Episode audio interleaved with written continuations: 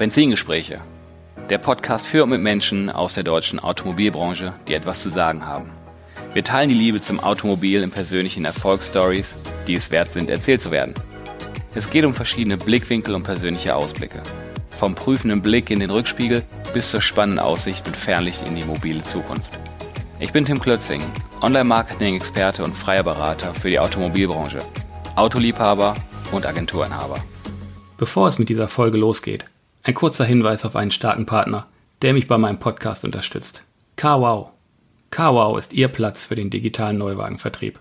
Als eine der führenden Plattformen für den digitalen Neuwagenvertrieb zählt sie gut 3,5 Millionen Besuche von Autokaufinteressenten monatlich. Hier verkaufen Händler Neuwagen an lokale Kunden mit hoher Kaufabsicht.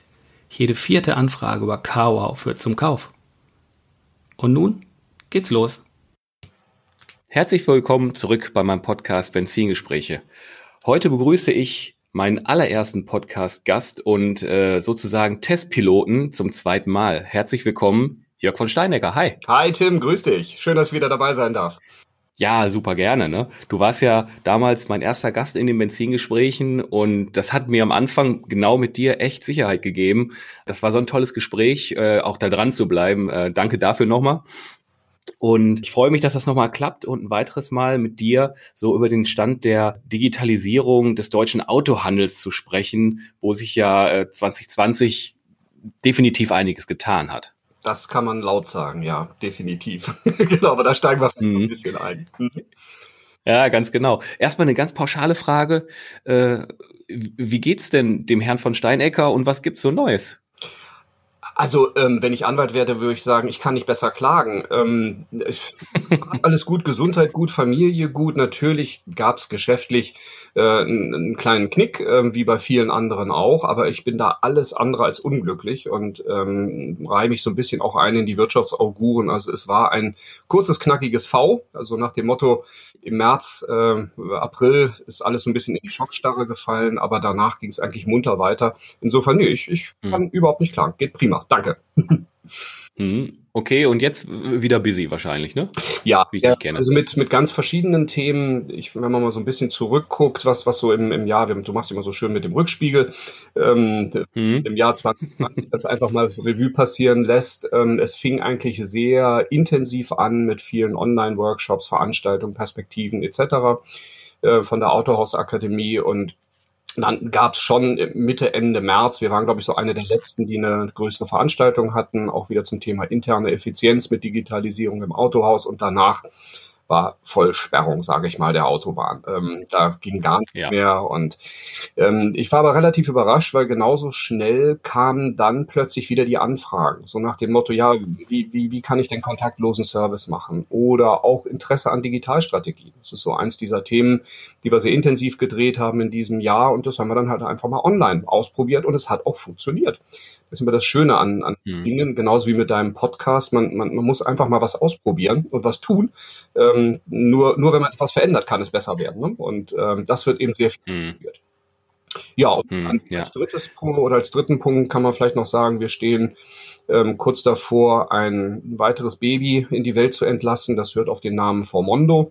Und äh, mhm. das zahlt so ein bisschen auf im Moment einen sehr starken Trend ein, den wir spüren, wie kann ich im Autohaus Prozesse effizienter gestalten. Also ähm, Zeit sparen, Kosten runter, mehr, mehr Zeit für den Kunden, so die, diese Richtung.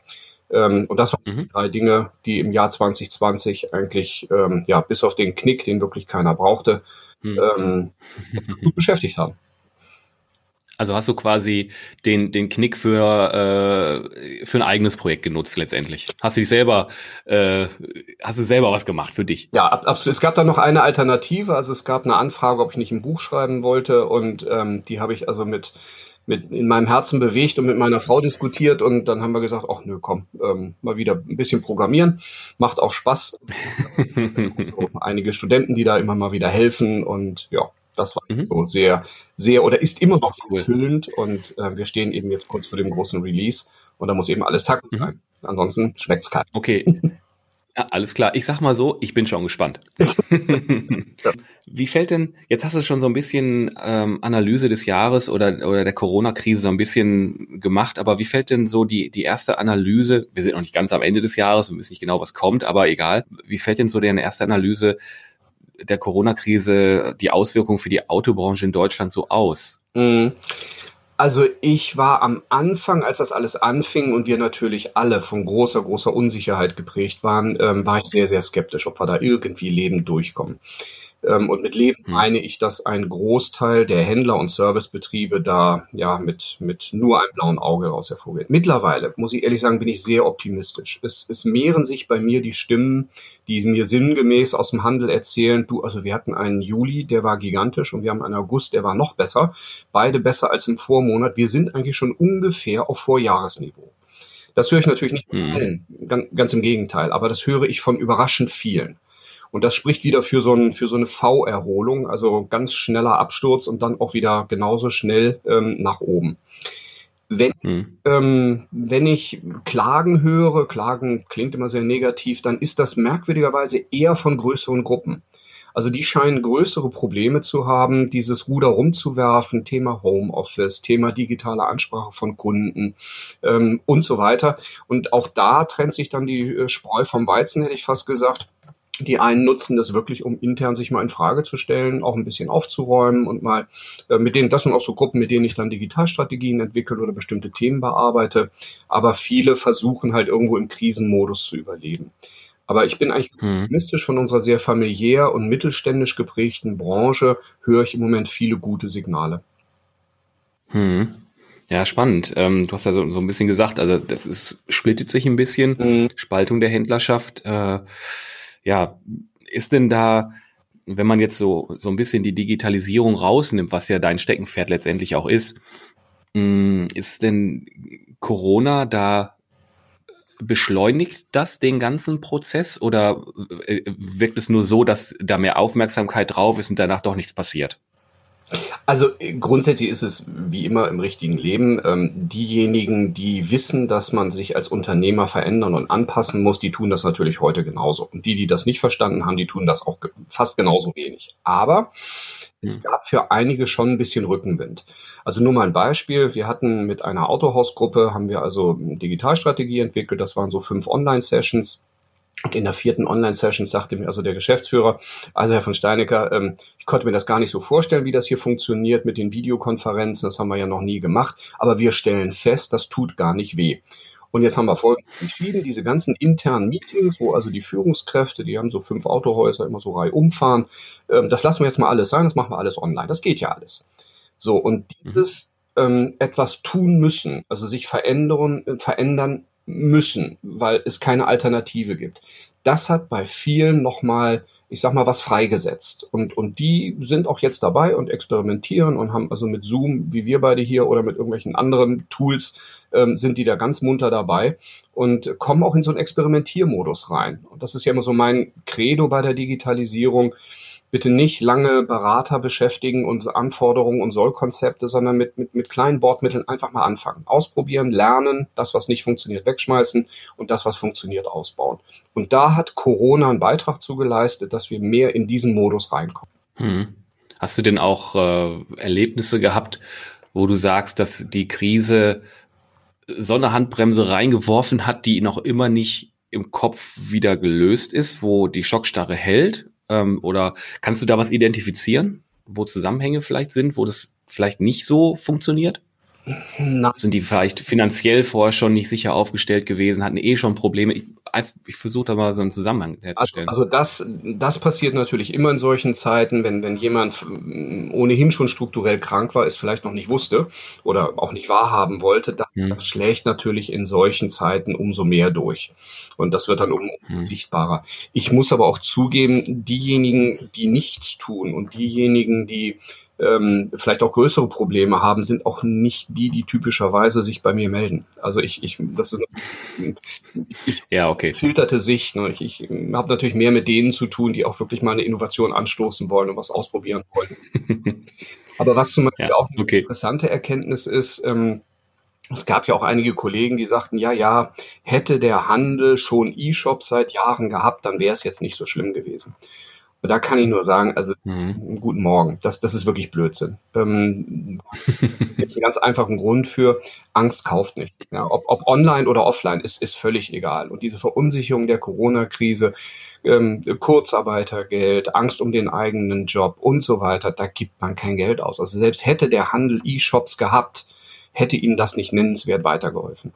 Was auf jeden Fall hm. sind natürlich Dinge und auch Wissen im Autohaus, wie ich zum Beispiel einen kontaktlosen Service herstelle. Wie, wie mache ich sowas? Ja, also wie kann ich eine Rechnung online erstellen, übermitteln? Ähm, wie kann ich äh, Fahrzeugdaten aufnehmen, ohne da irgendwas in die Hand nehmen zu müssen und so weiter. Da gibt es ja zig Hilfsmittel und ähm, mhm. das hilft natürlich schon auf jeden Fall, wenn man da mhm. gewesen ist für. Aber nochmal, viele haben da eine extrem steile Lernkurve hingelegt und das war richtig gut. Hm. Stichwort Online-Shops.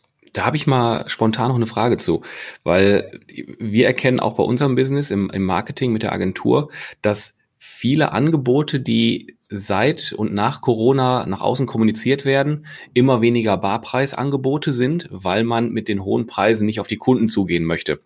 Hat ja aber natürlich auch eine Auswirkung auf Online-Shops und Co. Hattet ihr da einen, einen höheren Bedarf, Online-Shops zu erweitern, Schrägstrich umzubauen, äh, Raten zu inkludieren und äh, ich sag mal das ganze Finanzierungsleasing, Privatkundenleasing-Thema auch äh, nach vorne zu bringen? Ja, Ausrufezeichen, absolut. Ähm, genau die Beobachtung machen wir auch und genau diese Anfragen haben wir auch gekriegt.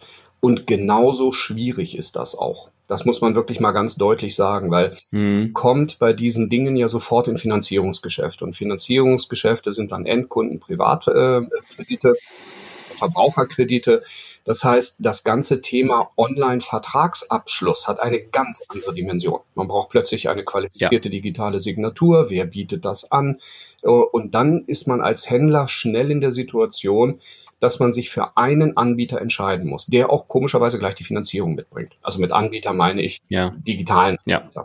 Und das ist so ein bisschen die hm. Schwierigkeit. Ich suche immer noch und ich glaube, es wird ihn auch nie geben, aber ich gebe da die Hoffnung nicht auf. Ich suche nach einem Anbieter, der sagt, ich kann mit allen Captive und Non-Captive Banken und Finanzierungsgebern online digital Verträge abschließen, ähm, Abos durchführen, ähm, Beträge wiederholt abrufen und, und so weiter und so fort. Aber das liegt im Interesse der jeweiligen Anbieter, sich da zu öffnen.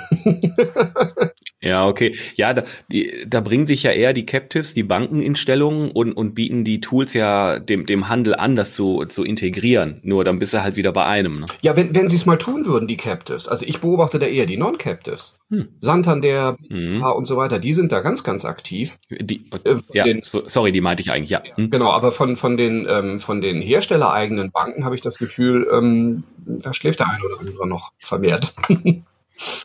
Äh, ja, äh, okay. Äh, Hersteller halt, ne? Ich will die jetzt nicht bashen oder so, aber Nein, äh, da könnte durchaus an, an verschiedenen Stellen mehr kommen, ne? Ja, ja. absolut. Okay. Aber ich habe noch ein, ein anderes. Man, ja, das kann man jetzt eigentlich nicht so stehen lassen. Auch da muss man sagen, äh, da wird auch Gas gegeben. Ne? Also was, was jetzt hier die, die FSAG von Volkswagen macht, gerade mit dem Piloten, mit Audi und so weiter, das geht ja alles in die richtige Richtung. Bisschen langsam manchmal. Hm, ja, ah, okay. Äh, ein anderes Stichwort, was äh, zur, zur Corona-Krise relativ schnell groß aufpoppte, war das Thema Online-Videoberatung. Videoberatung am Fahrzeug, was im Handel durchgeführt wird, nicht beim Hersteller. Und ähm, da hat es re relativ schnell großen Run drauf gegeben. Ähm, ich muss gestehen, wir sind da auch, äh, haben uns da auch schnell beschäftigt, aber waren gar nicht so primär direkt bei der Videogeschichte, sondern haben geschaut, ob wir Messenger halt äh, an der Online-Kommunikation anflanschen können, im Marketing sogar direkt. Mm, das ging auch einigermaßen, hat, wir hatten aber das Gefühl, dass, dass das relativ schnell waren ein, zwei Anbieter, die das quasi im Portfolio hatten und dann schnell rausgerollt hatten und das war dann da. Aber wir hatten nie so den richtigen Eindruck, dass das ja so in der Breite angenommen abgehoben ist. Hast du da eine Meinung zu? Genauso wenig abschließend wie deine. Ähm, ich, ich beobachte, dass das für bestimmte Marken, für bestimmte Verkäufertypen, das muss ja auch aktiv angeboten werden, für bestimmte Zielgruppen, für bestimmte Themen mhm. wird das gut angenommen und gerne angenommen. Und die, die Schwierigkeit dabei ist, dass ein, ein Händler natürlich nicht vorher weiß, was ist das für ein Kunde, welchen Kanal bevorzugt der und die gesamte Klaviatur anbieten kann. Ja, von, von ich sag mal, ähm, Telefonie über Chat, über Video und, und, und so weiter. Das heißt, die Händler stürzen sich, und das ist auch völlig richtig und ist auch besser als nichts zu tun, auf einen Kanal und machen dann durchaus gemisch oder einen Anbieter und machen dann durchaus gemischte Erfahrung. Diese ganzen hm. Themen spielen sich ja hauptsächlich auch in der Präferenzbildung ab. Also in, in, der, in der Phase der Customer Journey, wo der Kunde Fragen hat, wo man nochmal, du sagtest ja Online-Beratung, das ist ja genau der Punkt. Ähm, wo wir immer noch, ich sag mal, nicht so richtig weit gekommen sind, ist der Übergang von dieser Phase mit allen Medien, die dabei eine Rolle spielen können, zur Konvertierung. Also wo kann ich einen Kunden jetzt, wenn ich mit ihm gechattet habe, wenn ich mit ihm eine Videoberatung gemacht habe, wie kann ich ihm eine nahtlose Benutzererfahrung bieten, dass er gleich in den Online-Abschlussprozess geführt wird? Da haben wir noch eine Lücke. Mhm. Und ich glaube, das mhm. ist auch der Grund, warum das etwas ist, wo der Handel jetzt nicht vor Begeisterung strotzt. Also ja, wir haben hier Aufwand und die Leute haben sich da engagiert, ähm, aber es hat noch nicht in der Kasse geklingelt. Oder es hat vielleicht in der Kasse geklingelt, nur man konnte es nicht auf dieses Tool zurückführen. Ja, die, die, die, mhm. die Verbindung dazwischen fehlt noch. Und das ist so generell ein Problem in der digitalen Welt oder eine Herausforderung im Handel, die Durchgängigkeit der Customer Journeys bis zur Konvertierung, so dass wir es auch messen können. Da haben wir noch ein paar Baustellen. Und ich glaube auch, dass das ein Grund ist für das, was du beobachtest, was ich genauso beobachte. Es ist nicht, mhm. aber es ist auch nicht die eierlegende Wollmilchsau. Ähm, auch hier gilt ausprobieren. Und man ist immer überrascht. Ich hatte letztens einen Händler, der sagte, also Chat mit meinen Kunden wird nie funktionieren. Blödsinn, geht durch die Decke. Ja, dafür mal was anderes. das geht bei anderen, das geht bei ihm nicht. Also es ist alles unterschiedlich. Ja, crazy, ne? Also ja. das ist wirklich immer wieder unterschiedlich. Wir arbeiten ja auch wirklich mit vielen Händlern zusammen und äh, bei ganz vielen Sachen könnte ich überhaupt nicht pauschal sagen, mach das, ja. dann wird das. Ja. Also zu, zuletzt hatten wir sogar eine, äh, eine Google Ads Geschichte für eine, für eine Händlergruppe. Da waren ungefähr acht Händler drin derjenige, der es jetzt hört, der wird wissen, dass ich von ihm rede, aber ich sage ja keine Namen. Ähm, und da haben wir halt eine parallele Kampagne ausgespielt und das, was an, an Kennzahlen hinten rauskam, war komplett unterschiedlich und die waren in einer ähnlichen Region. Das war jetzt nicht einer in Berlin, einer in Stuttgart. Ähnliche Region, aber dann ländlich, Ballungsgebiet. Also das ist wirklich erstaunlich. Deswegen, wir werden ja auch immer wieder gefragt, so, hey, sag uns doch mal dies und das. Wir wollen, wollen gerne das investieren was kommt denn da hinten raus? Mhm. Das ist genau wie, wie, wie mit Social Media. Hey, sollen wir Social Media machen? Wie viele Verkäufe werden wir haben? Ja, ja, genau. Ist auch eine, eine völlig unsinnige Frage in dem Kontext. Ne? Also da, da ähm, ich auch wirklich die Rolle der Berater und Agenturen eher darin, ähm, zu sagen, also ich kann dir eigentlich nicht versprechen, wie viel Geld du damit verdienst, aber ich verspreche dir, dass du es nie rausfinden wirst, wenn du es nicht ausprobierst. Ja, also so Richtig. dieses Vorfiltern und sagen, also nach unserer Erfahrung, deiner, meiner, wer auch immer da als Beratungsdienstleister draußen rumturnt, äh, das sind so die drei Punkte, die, da sollten wir mal reingucken. Ja, aber es kann sein, dass alle mhm. drei in die Hose gehen. Und dann suchen wir uns halt ein Vier mhm. raus. Also dieses Vorfiltern und Begleiten, das ist eigentlich eher die Aufgabe. Ich bin immer bemüht oder kurz davor einer Agentur, das erlebe ich hin und wieder mal, den Puls zu fühlen, wenn die einem Autohändler sagt, also ich weiß ganz genau, wie deine Kunden ticken und ich weiß ganz genau, wo wir die abholen müssen und so funktioniert das dann. Ja, sondern wir müssen ausprobieren, mhm. wir müssen messen und aus den Messdaten lernen mhm. und dann schmeißen wir das weg, was Absolut. funktioniert hat und das bauen wir aus, was funktioniert hat. Mhm. Es gibt in dem Kontext einen wunderbaren Vergleich. Der ist relativ alt. Und zwar, konntest du denn damals, als du eine Zeitungsanzeige geschaltet hast, wusstest du auch nicht, was passiert? Mhm. Oder? Ja, ist es. Du weißt nur, dass du eine Auflage von, was weiß ich, 200.000 äh, Stück buchst und die werden verteilt. Ohne Targeting, ohne alles. Doch ein regionales Targeting, ne, Verbreitungsgebiet. Und dann wusstest du auch nicht. Aber das war ja auch ein super Tool und da, da hängen ja nach wie vor welche dran. Ist ja genauso eine Blackbox. Aber das ist dann so über die Jahrzehnte gelernt und eine Anzeige geht ja immer. Ja. Und wird auch von den Herstellern, da müssen, da müssen wir Hersteller mal ganz kleines bisschen ins Boot holen die WKZ-Politik der Hersteller, die immer noch äh, Richtung die, die, diesen Medien gehen, aber bei Online-Medien ganz starke KPIs fordern und, und bei Offline nicht, das ist eigentlich auch echt total out. Ja, bin ich absolut bei dir. Das stimmt. Bei, bei Online-Sachen, Stichwort die Server. Du bist ja auch, äh, bei die Server ist ja auch so ein Baby von dir, da bist du ja auch tief verdrahtet. da würde mich mal interessieren, weil das ja eine Online-Plattform ist, die ja ähm, Wissensaustausch auch durchaus macht. Wie hat sich denn die Server 2020 ähm, entwickelt?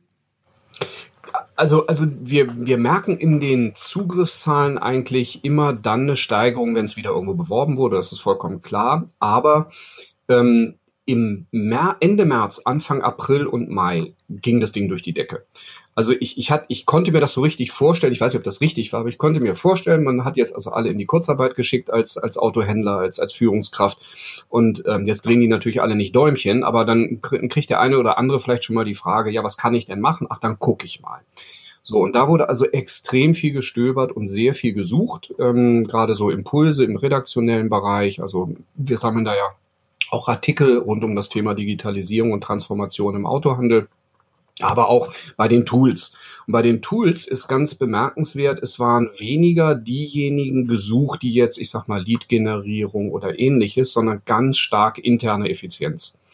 Also ich glaube, dass da zumindest die Gedanken gewälzt wurden, wie kann ich die Corona-Zeit nutzen, um intern mal aufzuräumen, Effizienzen zu steigern, Prozesse zu besser zu unterstützen, Zeit zu sparen und so weiter. Das hat man sehr stark gemerkt.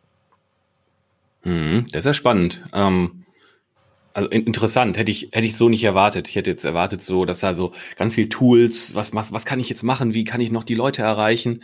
Ja. Äh, aber anscheinend also die, die gab es natürlich auch. Ähm, also ich, ich hatte ja auch ähm, Online-Seminare gehalten und da ging es natürlich auch darum, mit welchen Werkzeugen kann ich denn zum Beispiel einen kontaktlosen Serviceprozess abwickeln oder, oder ähnliches. Das auf jeden Fall. Aber es war nicht mehr dieses, ähm, was ich sonst immer nur gehört habe, Lead, Lead, Lead. Ja, und, und, und wie kann ich verkaufen? Mhm. Online und Webseite, sondern es war ein ganz, ganz starker Fokus auf interne Prozesse und interne Effizienzgestaltung. Und ich glaube, da werden wir auch, was Digitalisierung angeht, nicht einen Schwenk machen. Also man wird immer noch digitale Werkzeuge suchen und, und stark nutzen im Handel, die einem ähm, Kontakte generieren, Kundenbindung aufrechterhalten und, und, und dann letztendlich auch die Verkäu auf die Verkäufer einzahlen.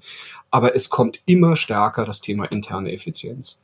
So ein paar mhm. Beispiele, dieses ähm, hier RPA, also Bots, Software, Roboter, die irgendwelche Routineaufgaben übernehmen, Social Intranet Lösungen. Wir haben ich weiß nicht, bestimmt ein Dutzend Social Intranet Lösungen äh, in diesem Jahr eingeführt äh, bei Händlern. Das hat es vorher auch nie gegeben. Immer schön mit mm, wow. Software, wo man mal ausprobieren kann. Also das sind so Dinge, die ganz stark nachgefragt werden. Und das führe ich auch darauf zurück, dass man bei Corona einfach mal nachgedacht hat, sich auch mal vielleicht mal zurückgelehnt hat und gesagt hat, jetzt gucke ich mir mal meinen Betrieb an. Ja, Kundenseite wollen wir was tun, müssen wir auch ausbauen. Aber wo verlieren wir eigentlich Zeit? Oder warum haben wir eigentlich keine Zeit, uns um die Kunden zu kümmern? Weil wir Systeme füttern, ja, weil wir irgendwelche Checklisten ausfüllen und so weiter. Das muss doch anders gehen, da kann man doch Geld und Zeit sparen. Das ist so der, der mhm. dahinter, den ich auch von vielen Händlern gespiegelt bekomme.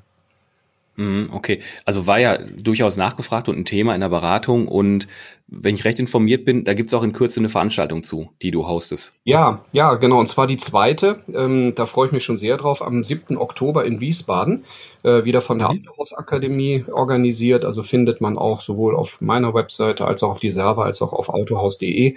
Ähm, da geht es darum, dass eben Händler aus der Praxis berichten. Da ist einer dabei, der also ein Social Intranet selber entwickelt hat mit einem Programmierer. Schon seit fünf Jahren sitzt er da dran und hat eine geniale Lösung. Und da bin ich mhm. jetzt dankbar für, dass er eben auch da ein bisschen aus dem Nähkästchen plaudert. Was hat das gekostet? Wie hat das funktioniert? Ähm, was waren die Schwierigkeiten und die Erfolge natürlich? Äh, das Thema Roboter werden, werden wir mit annehmen, aber auch ähm, ganz normale Dinge wie Workflow oder ähnliches. Da freuen wir uns drauf. Mhm. Oktober in Wiesbaden. Okay, gut, auch sehr spannend. Äh, ich mache mal das Fernlicht an. Relativ knackig. Top 3 Trends, die der Herr Steinecker, Herr von Steinecker, so viel Zeit muss sein, so sieht. Ähm, ja, das habe ich damals auch schon gemacht. Äh, was, was du so siehst, so Top 3 Trends, die so Ende 2020 in 2021 reinschwappen, was würdest du da raus, äh, rauspicken? Ja, also das, ähm, da kann ich bei nahtlos bei dem ansetzen, was ich gerade gesagt habe. Das wird auf jeden Fall dieses Thema interne Effizienz sein. Ähm, man merkt zum Beispiel mhm. diese klassischen Dokumentenmanagement- und Workflow-Management-Systeme, die erleben im Moment eine, einen Riesenboom. Also da, da mhm. wird es auf jeden Fall weitergehen, auch mit den Themen, die ich eben genannt habe.